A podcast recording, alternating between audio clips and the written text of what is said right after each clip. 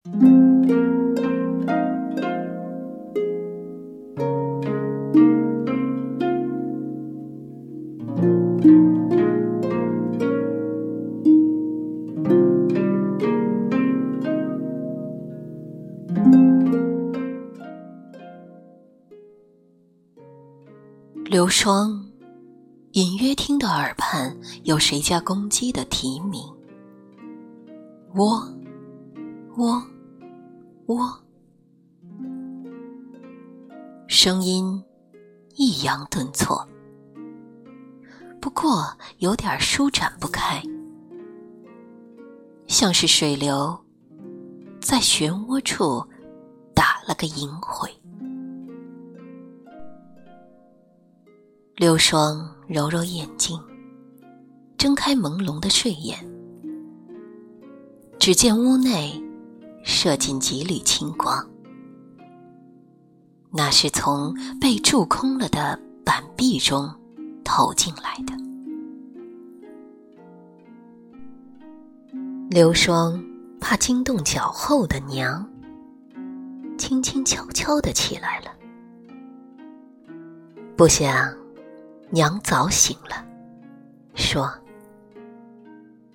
刘官，从今天起要辛苦你了。这里的人家喜欢把男孩称为官，把女孩称为囡。不过也有反之的，比如刘双娘叫女儿。”为刘官，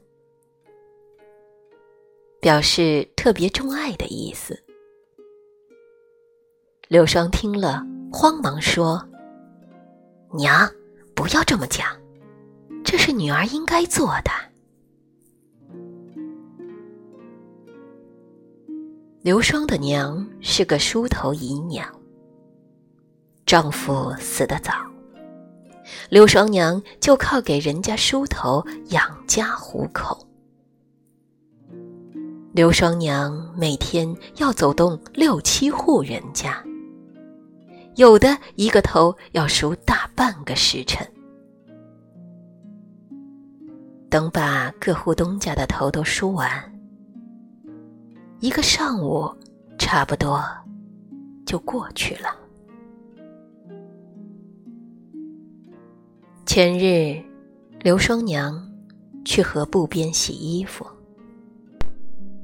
因为刚过梅雨季节，台阶上长出了青苔。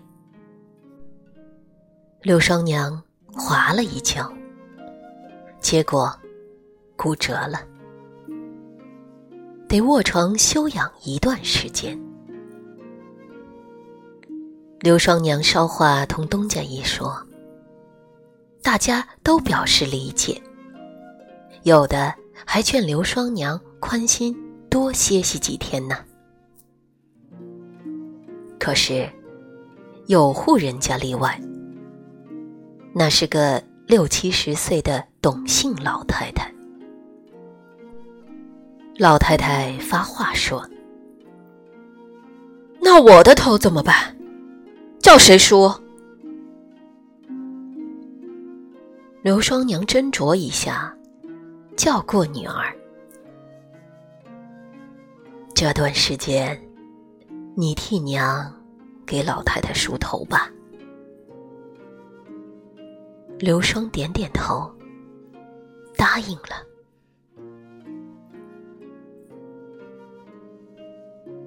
节选自儿童文学经典，二零一六年一月号。桃木书。本文作者吴欣欣。感谢您收听本期的叮叮堂为你读书，我们下集再会。